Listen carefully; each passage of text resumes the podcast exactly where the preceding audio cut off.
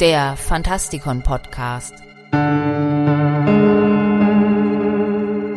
Fantastisch, schauerlich, kriminell.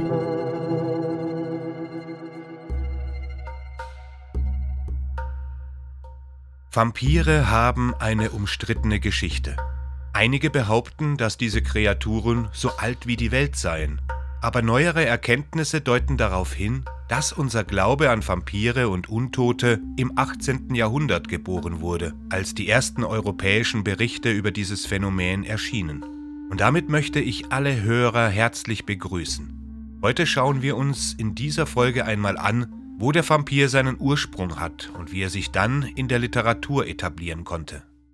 Wir wissen, dass 1732 das Annus Mirabilis des Vampirs war. In diesem Jahr wurden zwölf Bücher und vier Dissertationen zu diesem Thema veröffentlicht. Der Begriff Vampir taucht laut dem Gothic-Experten Roger Lockhurst ebenfalls in diesem Jahr zum ersten Mal auf. Aber archäologische Entdeckungen von ungewöhnlichen Bestattungen in Europa in den letzten Jahren legen nahe, dass der Glaube an Vampirismus und an Wiedergänger bereits vor 1500 die Menschen beschäftigte. So ist beispielsweise die Leiche eines 500 Jahre alten Vampirs auf einem alten Friedhof in der Stadt Kamien Pomorski in Polen ausgestellt. Die 2015 entdeckte Vampirleiche wurde in der Weltpresse ausführlich beschrieben. Archäologen haben bestätigt, dass sie einen Pfahl durch ihr Bein, vermutlich um zu verhindern, dass sie ihren Sarg verlässt, und einen Stein in ihrem Mund hatte, um das Blutsaugen zu verhindern. In den Dörfern Bulgariens wurden noch ältere dieser abweichenden Bestattungen entdeckt. Vampire haben schon immer die menschliche Angst vor dem Tod repräsentiert. Der Abdruck, den diese mythische Figur in unserer kollektiven Fantasie hinterlassen hat, lässt sich jahrhundertelang bis in den Nahen Osten und die südlichen Regionen Asiens zurückverfolgen. Im babylonischen Epos Gilgamesch, genauer gesagt in der sechsten Tafel, die der Göttin Ishtar gewidmet ist, wird eine Kreatur beschrieben, die in der Lage ist, anderen das Leben zu nehmen, um ihr eigenes zu bewahren. Darüber hinaus gab es alte griechische ländliche Legenden über Männer und Frauen, die Blut tranken, um sich jung zu halten, sowie wandernde Geister, die große Mengen an Blut von den Lebenden konsumierten, um ihre menschliche Form zurückzuerlangen. Aber all diese Beispiele sind nur Schatten, die sich über die Jahrhunderte zusammenfinden mussten, um dem Vampir eine Gestalt und eine Mythologie zu geben. Es ist offensichtlich, dass lange vor dem Mittelalter in weiten Teilen Europas an eine Form des Vampirismus geglaubt wurde. Doch erst 1819, als der erste fiktive Vampir, der satanische Lord Ruthven, in einer Geschichte von John Polidori auftauchte, hinterlässt der verführerische romantische Vampir seine Visitenkarte in der gehobenen Londoner Gesellschaft. Wie hat sich unser Verständnis von Vampiren, wie ungepflegte Bauern sie sich vorstellen, zu einem verführerischen, byronesken Aristokraten entwickelt? Wir müssen das Geschöpf zu seinen Anfängen im frühen Volksglauben zurückführen, um seine Geschichte vollständig zu verstehen.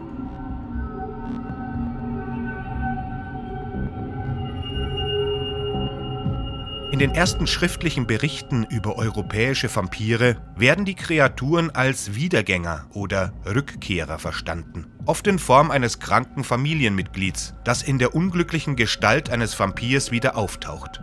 In solchen Geschichten dominiert eine unerledigte Aufgabe, auch wenn das nicht weniger trivial erscheint wie das Fehlen von Kleidung oder Schuhen als Grund, um ins Leben zurückzukehren. Die Anzahl der Wörter für Vampir kann ziemlich frustrierend sein. Rvojčak, Vudolak, Vilholak, Varkolak, Vurvulak, Liderch Madali, Liogat, Kuikutha, Moroi, Strigoi, Muroni, Zdrekoi, Vrikolakoi, Upir, Chama, Velkut, Glakka, Nachzehrer, Zalosnie, Nosferatu. Die Liste scheint unendlich. Das Oxford English Dictionary etwa umfasst sieben Seiten, um einen Vampir zu definieren.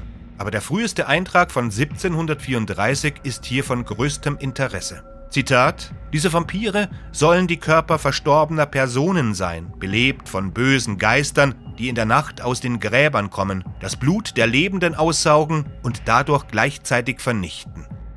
Diese frühen Wiedergängerfiguren besitzen offensichtlich wenig Anziehungskraft.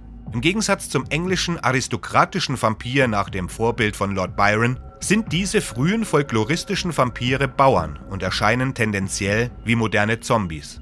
Agnes Morgocci erforschte diesen Volksglauben weiter. Sie erklärte 1926, dass die Reise ins Jenseits gefährlich sei. Nach rumänischem Glauben dauert es 40 Tage, bis die Seele des Verstorbenen das Paradies betritt. In einigen Fällen wurde angenommen, dass sie jahrelang verweilte und während dieser Zeit gibt es eine Vielzahl von Möglichkeiten, wie verstorbene Familienmitglieder dem Vampirismus erliegen können. Es wurde angenommen, dass das Sterben in unverheiratetem Zustand sowie durch Selbstmord oder Ermordung dazu führen könnte, dass eine Person als Vampir zurückkehrt. Bestimmte Ereignisse nach dem Tod könnten einen ähnlichen Effekt haben. Eine frische Brise, die über die Leiche weht, bevor sie begraben wird, Hunde oder Katzen, die über Särge laufen, oder Spiegel, die in dieser prekären Zeit nicht gegen die Wand gedreht wurden.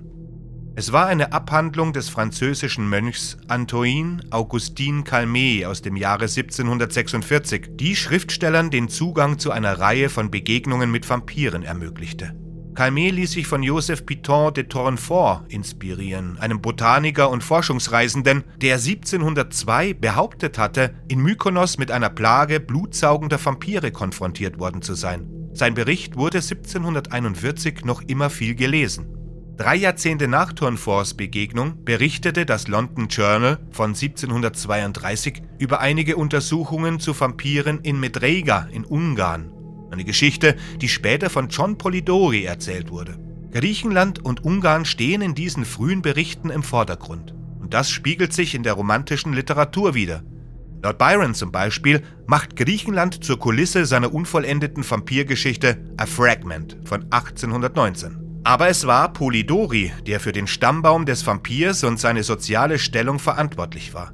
Es scheint vor dem aristokratischen Vampir Lord Ruthven von 1819 noch keinen urbanen oder gebildeten bürgerlichen Blutsauger gegeben zu haben. Eine räuberische Sexualität wird vom Autor ebenfalls eingeführt. Wir sehen zum ersten Mal den Vampir als Wüstling oder Libertin, ein echter Ladykiller, ein Trend, der sich bis in unsere Zeit hinein verfeinerte. Später folgen James Malcolm Reimers Varney the Vampire von 1849 und am Ende des 19. Jahrhunderts Dracula, nämlich 1897. Zwar gab es bereits weitere Vampire in der Literatur, das Gedicht Der Vampir von Heinrich August Ossenfelder aus dem Jahre 1748 zum Beispiel, und Christabel von Samuel Taylor Coleridge aus dem Jahre 1816, aber keiner von ihnen erregte so viel Aufmerksamkeit wie Polidoris Werk. Und sicherlich hat auch keiner so viel zu seinem Image beigetragen. Varney hat die zweifelhafte Ehre, der Sonderling in dieser Aufzählung zu sein, da er erstens durch seine Veröffentlichung in den Penny Dreadful Heften weniger literarisches Ansehen erlangt hat als die anderen und zweitens, anstatt einen charmanten Vampir zu präsentieren, der mit der viktorianischen Sichtweise des Gothic Horror verbunden ist, Varneys Heldentaten erschreckend genug sind, um gut zum Schrecken der Groschenhefte zu passen. Da sich die Darstellung des Vampirs aber eher in Richtung Gothic als in Richtung Groteske veränderte, waren unsere Vampirfreunde anfangs vornehme Menschen, oft sogar Aristokraten. Vampire sind edel, das ist eine allgemein akzeptierte Vorstellung. Es gibt Ausnahmen, es gibt immer Ausnahmen, aber es ist eine nachvollziehbare Faustregel. Die Erhebung des Vampirs in den beinahe Adelsstand begann also mit dem Erscheinen von Polydoris The Vampire das ursprünglich mit dem irreführenden Untertitel Eine Erzählung von Lord Byron veröffentlicht wurde.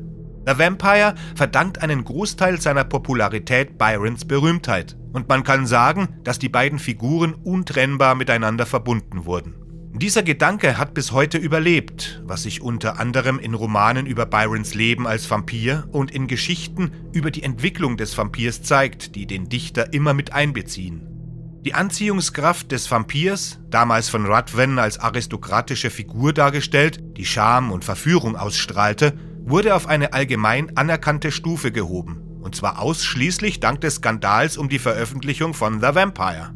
Wäre Ruthven nicht zum Synonym für Byron geworden und hätte nicht jede Frau den Dichter kennenlernen wollen, der, wie es schien, die lebende Verkörperung seines eigenen todgeweihten Helden war, wäre das Interesse des Publikums an Polidoris Roman wahrscheinlich von kurzer Dauer gewesen. Denn sowohl der Vampir als auch Polidori galten bald als vulgäre Angelegenheit. Eine zu vulgäre Angelegenheit für die spießige viktorianische Mittel- und Oberschicht. Vulgär, weil er unchristlich war. Vulgär, weil er zu sexy war. Der Vampir war zu lieblich und reizvoll für seine Zeit, weshalb er ganz in die Gothic- und Erotikliteratur verbannt wurde. Dies erklärt natürlich auch, warum der Vampir in der Gothic und Urban Fantasy zu Hause ist. Tatsächlich ist das Vermächtnis, das The Vampire hinterlassen hat, eher ein Zeugnis für Byrons prominente Wechselfälle und wirkt eher wie eine literarische Verunglimpfung des Dichters als ein gotisches Märchen über einen Vampir. Dieser Punkt verdeutlicht, dass der Vampir regelmäßig eher als Metapher für menschliche Entsprechungen und Beziehungen denn als übernatürliche Schreckgestalt verwendet wurde. In der Folge wurde der Vampir zu einer Person und im Hinblick auf seine literarische Stellung würde er nie wieder derselbe sein. Zumindest nicht innerhalb des Genres und der daraus abgeleiteten Gattungen, in denen seine Identität wirklich ausgearbeitet wurde. Einmal vermenschlicht, weit entfernt von dem mondgesichtigen, leichenblassen Vampir, dem beim Anblick einer ungeschützten Jungfrau das Maul zu tropfen beginnt, wie es im reinen Horrorgenre üblich war, ließ sich der Vampir nicht mehr von seinem Thron stürzen. Und obwohl es immer wieder Darstellungen des Vampirs in weniger schmeichelhaftem Licht geben wird, bleibt das Bild, das uns die englische Romantik so großzügig hinterlassen hat, ein fester Bestandteil unserer Kultur. In der Tat eröffnete sich eine ganze Welt von Möglichkeiten an dem Tag, an dem der Vampir aufhörte, ein Abbild des Bösen zu sein und sich in einen echten Menschen mit einem echten Leben verwandelte. Vampire können lieben, hassen, töten, Magie anwenden, mit Schwertern oder Pistolen kämpfen, Werwölfe sind dabei ihre Feinde, Königreiche verteidigen, Verbrechen aufklären und die Straßen der dunklen, gesichtslosen Metropolen überwachen. Sie sind eindeutig viel aktiver als früher, als sie in Opernmäntel gekleidet in den Schatten brüteten oder in Särgen vor dem Sonnenlicht flohen. Vampire sind allgegenwärtig, und zwar nicht nur in der Urban Fantasy, wo das Paranormale und Übernatürliche allgegenwärtig ist. Von Malem in der Stadt der Verlorenen von Mark Sharon Newton bis hin zu Anne Rice Lestat scheint der Vampir als Figur einfach wie ein Rädchen in die jeweilige Umgebung zu passen, in der er sich befindet. Ob es nun an der Popularität der Twilight Saga liegt, am Mainstream-Appeal der verfilmten Serie True Blood oder einfach daran, dass der Vampir wieder en vogue ist, ein Vampir-Revival hat in allen Genres der Literatur stattgefunden. Das ist zwar nicht unbedingt neu, aber da es sich um eine lang anhaltende Erscheinung handelt, verdient sie Beachtung. Das gleiche gilt für Zombies und Werwölfe, doch ihre Geschichte ist anders und nicht annähernd so bipolar wie die des Vampirs. In gewissem Sinne erleben diese Charaktere kein Wiederaufleben ihrer Popularität, sondern werden lediglich als nützliche Figuren anerkannt, mit denen sich interessante, vielfältige Handlungen aufbauen lassen, die zwar ein bestimmtes Genre verkörpern, aber auch kurze Anspielungen auf andere Genres geben. Per Definition ist ein Vampir ein Fantasy-Element, da er entweder mythisch, übernatürlich oder einfach nicht existent ist. Das bedeutet nicht unbedingt, dass jede Geschichte, in der ein Vampir vorkommt, automatisch Fantasy ist, aber es bedeutet zumindest, dass sie für Fantasy-Fans interessant sein könnte. Der Historiker von Elisabeth Kostova aus dem Jahre 2005 und hier im Podcast bereits besprochen, die Saint and Shadows Saga von Christopher Golden und So finster die Nacht von John Ivide Lindquist von 2004 zeigen gut, wie der Vampir nahtlos in die erwachsene Fiktion übergehen kann während verschiedene Manga- und Anime-Neuerzählungen des Vampirs uns daran erinnern, dass der Vampir für so ziemlich jeden attraktiv ist, der ihn haben will. Obwohl diejenigen, die nach einem historischen, echten Dracula suchen, oft den rumänischen Prinzen Vlad Tepes ins Feld führen, dem Stoker einige Aspekte seines Dracula-Charakters nachempfunden haben soll, ist die Charakterisierung von Tepes als Vampir jedoch eine ausgesprochen westliche. In Rumänien gilt er nicht als bluttrinkender Sadist, sondern als Nationalheld, der sein Reich gegen die osmanischen Türken verteidigte. Wie all dies zeigt, ist die Geschichte der Vampire eine umstrittene und ungewisse, unabhängig von ihrer wissenschaftlichen oder literarischen Perspektive. Aber die von Archäologen in letzter Zeit entdeckten Vampirbestattungen stehen im Einklang mit Praktiken, die bekanntermaßen einen Glauben an den Vampirismus suggerieren, wie das Durchbohren der Leiche, das Nageln der Zunge das Durchbohren des Herzens und das Einsetzen kleiner Steine und Weihrauch in den Mund und unter die Fingernägel, um das Saugen und Krallen nach Blut zu verhindern. Diese Vampirleichen tragen also dazu bei, herauszufinden, wie alt unser Glaube an Vampire tatsächlich ist.